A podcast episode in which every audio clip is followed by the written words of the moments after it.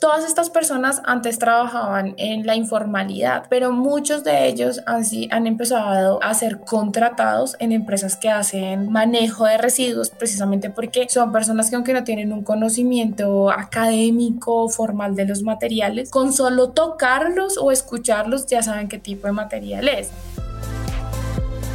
Hola, te saluda Agostina Leñani y te doy la bienvenida a Círculos de Impacto, un podcast sobre protagonistas, movimientos y organizaciones del ecosistema de economía circular uruguayo. Círculos de Impacto es una iniciativa del Centro de Producción Más Limpia de la Universidad de Montevideo y de Initium, Centro de Liderazgo, Innovación y Emprendimientos. Círculos de Impacto es posible gracias al apoyo de ANDE, la Agencia Nacional de Desarrollo de Uruguay. Durante el proceso de producción de este podcast, entendimos que era imprescindible contar con una visión internacional del tema economía circular. Al fin y al cabo, los problemas que la economía circular resuelve son de alcance global, pero específicamente nos pareció importante contar con una visión profesional de otro país de América Latina, por ser esta la región a la que pertenece Uruguay, y para entender cómo la economía circular puede contribuir a generar mayor justicia social. Por eso en este episodio te traemos nuestra conversación con Vanessa Prieto Sandoval, Vanessa es doctora en Ingeniería Aplicada por la Universidad de Navarra y actualmente la coordinadora de la Maestría en Gerencia de la Sostenibilidad de la Pontificia Universidad Javeriana, donde además dicta los cursos de Economía Circular y Ecoinnovación y Estrategia y Sostenibilidad en diversos posgrados de la Facultad de Ciencias Económicas y Administrativas. Recientemente, en conjunto con sus colegas Mónica Ramos Mejía y Juan Pablo Stifken, Vanessa publicó un trabajo titulado Empleos Circulares, explorando prácticas de negocio que contribuyen a la justicia social en América Latina. En el mismo toca temas como la inclusión de la mujer, la formalidad del empleo y las diferencias entre empleos verdes y empleos circulares. A continuación, nuestra conversación con Vanessa.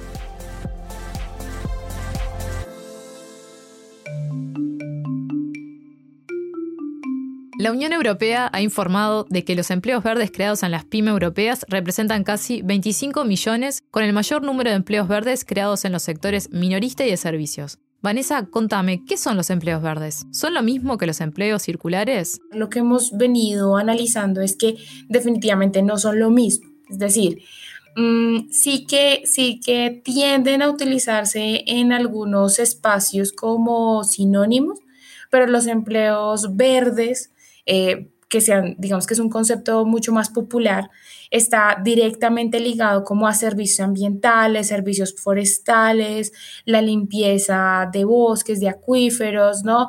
Digamos que está, está mucho más enfocado en preservar y restaurar la calidad del ambiente, que está espectacular.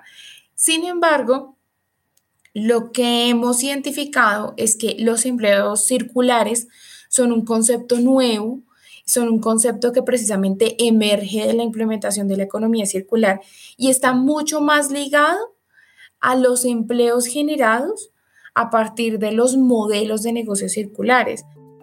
¿Y qué es concretamente lo que se prioriza en los empleos circulares? Se prioriza la regeneración de los recursos a partir de los negocios, el uso y la recirculación de materiales, eh, repensar los modelos de negocio, colaborar en, la creación de, valor compartido, el diseño, por ejemplo, de productos y servicios eh, sostenibles, eh, pues desde el inicio, desde, desde el mismo abastecimiento. Incluso nosotros hemos propuesto que además pues los empleos circulares tienen, tienen, digamos que un acento muy importante en la creación también de, mm, de satisfacción, de cierto tipo de satisfacción personal en las personas que viven este tipo de empleos.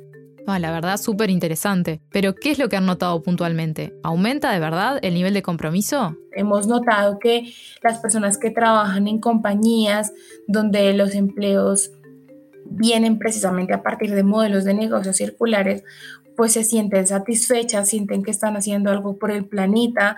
Entonces, además, son, son un tipo de empleo que, que al final está creando cierto tipo de, de satisfacción, beneficios personales Vanessa, ¿y qué otros empleos se pueden catalogar como empleos circulares? Y definitivamente también se puede incluir algunos empleos como la formación, la educación, ¿no? Eh, los, los policy makers que están diseñando eh, precisamente políticas públicas para la recirculación de materiales. Entonces está mucho más enfocado en precisamente mm, una visión más integradora con el modelo económico. ¿Y hay datos sobre esto en América Latina? ¿Qué puede hacer América Latina para aumentar el número de empleos verdes y circulares? Desafortunadamente, al menos hasta donde nosotros hemos venido explorando, no conocemos una base de datos, eh, por ejemplo, de empleos circulares. Es definitivamente es información difícil de recaudar. Incluso esos 25 millones de empleos verdes de los que habla la Unión Europea generan todavía cierto tipo de, mm, de reservas. Eh, porque, porque es difícil, es difícil medirlo en este momento y las organizaciones que hacen eh, pues este tipo de estadísticas todavía no están lo suficientemente relacionadas con este tipo de términos, porque incluso las estrategias de implementación eh, regional de economía circular pues son bastante nuevas. Si te fijas, la de Colombia pues es de 2018, la de España eh, fue hasta hace dos años. Em, el libro blanco de economía circular en el que participé para Ecuador, que lo lideró eh, Melanie, pues mm, fue el año pasado. Entonces, también el hecho de que las estrategias de implementación estén, estén tan recientes, pues hace que la información estadística pues aún, aún esté, esté en proceso. El trabajo que presentaron hace énfasis en cómo la creación de empleos circulares contribuye a una sociedad justa con un enfoque particular en los países de América Latina. ¿Cómo se puede considerar el valor social de los empleos circulares? Y quizás esto sea la otra cara de la moneda. ¿Cómo contribuyen en ese pasaje de la informalidad a la formalidad? Pues nosotros hemos identificado cinco aspectos claves. Primero, estos trabajos circulares generalmente vinculan a las personas con nuevas tecnologías, em, generan nuevas ocupaciones, generan nuevos tipos de trabajo. Entonces eso rompe algunos paradigmas también relacionados con que mm, no, es que la economía circular le va a quitar el trabajo a muchísimas personas. Sí, es cierto, hay trabajos que van a desaparecer, pero hay trabajos que hoy no existen y la economía circular los va a impulsar. Luego generan tránsito, tal como tú me preguntabas, pues definitivamente sí generan un tránsito de la informalidad a la, a la formalidad, generan inclusión de la mujer y además generan nuevas formas de la organización. Entonces, primero, pues generan vinculación y conocimiento de nuevas tecnologías porque generalmente los modelos de negocios circulares sí que utilizan aplicaciones de la industria 4.0. Vanessa, pero cuando me hablas de la industria 4.0, ¿te referís a América Latina o a las potencias? No me refiero solo a países de primer mundo o, digamos, mal llamado primer mundo o países superindustrializados, sino que en Latinoamérica, de acuerdo a la, a la muestra exploratoria que nosotros tomamos, definitivamente sí se estaban usando algunas aplicaciones precisamente eh, relacionadas, por ejemplo, con iClouding, eh, manufactura distribuida, eh, impresión 3D. Y por otra parte también se utilizan algunas aplicaciones, digamos, de, de, esta industria, especialmente para la digitalización, para análisis de datos y, para, y para prestar un mejor servicio al cliente eh, por ejemplo, dando la información sobre el tracking, sobre dónde están sus productos, dónde están los materiales o dónde están los materiales que está recuperando.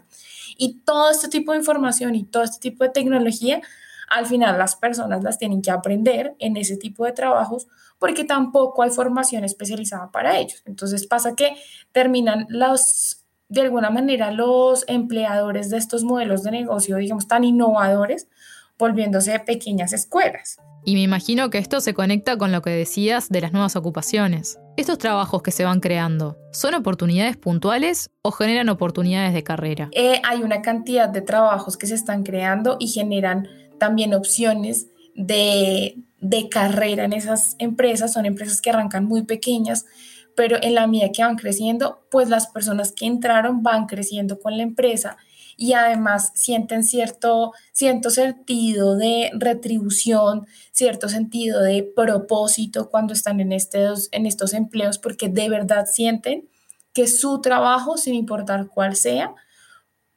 incluso en los casos que son trabajos indirectos, sienten que están contribuyendo a la sociedad. Me decías que había cinco puntos y ya vimos dos. ¿cuál sería el tercero? Luego, en tercer lugar, tú me preguntabas, bueno, ¿esto sí contribuye al tránsito de la formalidad? Definitivamente sí.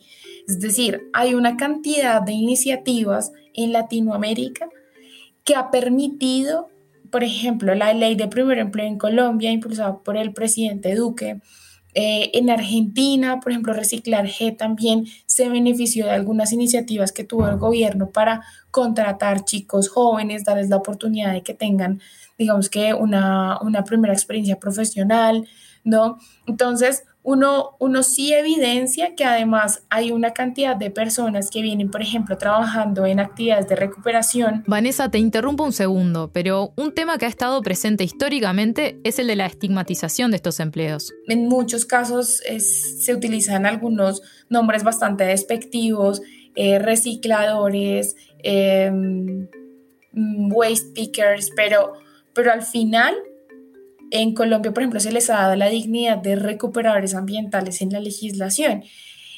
Todas estas personas antes trabajaban en la informalidad, pero muchos de ellos han, han empezado a ser contratados en empresas que hacen eh, manejo de residuos, precisamente porque son personas que aunque no tienen un conocimiento académico formal de los materiales, con solo tocarlos o escucharlos ya saben qué tipo de material es. Entonces, es muy interesante traer ese, traer ese conocimiento precisamente a, a la formalidad. ¿Cómo contribuyen los empleos circulares a la inclusión? Por poner un ejemplo, ¿cómo contribuyen a la inclusión de las mujeres? Hemos evidenciado que en distintas industrias, mira, construcción, recuperación de materiales, recuperación de residuos electrónicos, se evidencia la inclusión de la mujer. Hay un caso súper bonito y es el de México Recicla.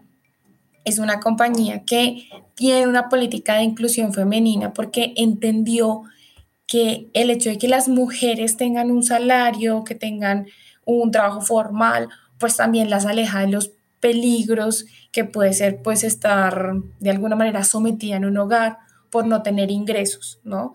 Em, y también se ha, se ha, visto que las mujeres tienen mucha atención al detalle, eh, son expertas en áreas de, de, control de calidad, por ejemplo, y además, eh, pues no, no se trata de ser, digamos que de ser sexista ni nada por el estilo, pero lo que hemos visto en Latinoamérica es que pues las mujeres tienden a generar ambientes de trabajo mucho más cálidos mucho más amables eh, en ambientes que solían ser muy rudos. Vanessa, ¿y tenés algún caso puntual de algún sector que te venga a la cabeza? Por ejemplo, en algunas constructoras nos decían, no, cambiamos, o en algunas recuperadoras de, de materiales de construcción y demolición, nos decían, cambiamos a la persona que estaba recibiendo todo el material por una chica, es una señora espectacular, revisa, atiende, eh, revisa, tiene todo el trato de qué es lo que entra en fábrica. Y el hecho de que sea una mujer ha bajado también un poco, de alguna manera, la rudeza del trato de un sector que tendía a ser muy masculino y en cambio tienden a mejorar la, la calidad del ambiente laboral. Entonces, pues yo creo que hay habilidades que como mujeres tenemos y se le, eso se le puede sacar mucho provecho también en el clima organizacional. En el trabajo que publicaron también hacen referencia a las nuevas formas de organización. ¿Me puedes contar un poco más de qué se trata eso? Pues como te decía, hay nuevas formas eh, en, que, en que las empresas se están organizando y esto digamos que de alguna manera también genera nuevas relaciones laborales eh, y permite que haya nuevos actores en la cadena de suministro. Entonces, de alguna manera integra también a un montón de personas que probablemente si siguiéramos en una, en una economía lineal, pues no estarían presentes. Y cuando decís nuevas formas de organización, ¿te referís a cooperativas? Sí, sí, sí, hay asociaciones, hay cooperativas.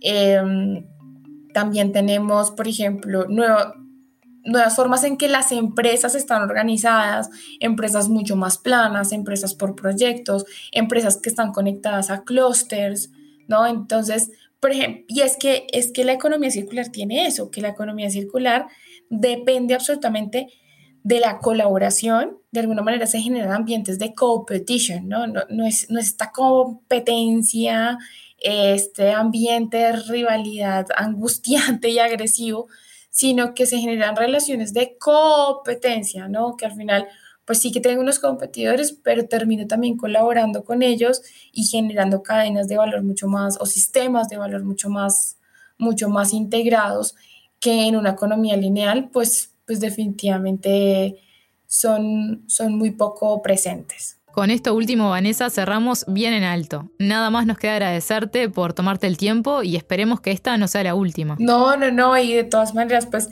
si tienen más preguntas, si quieren que ampliemos algo, pues tú me dices y, en un momentico lo, lo manejamos.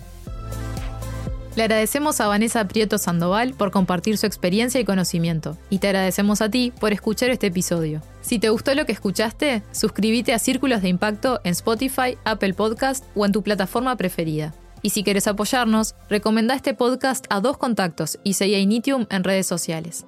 Soy Agostina Leñani y en nombre de todo nuestro equipo te espero en el próximo episodio de Círculos de Impacto.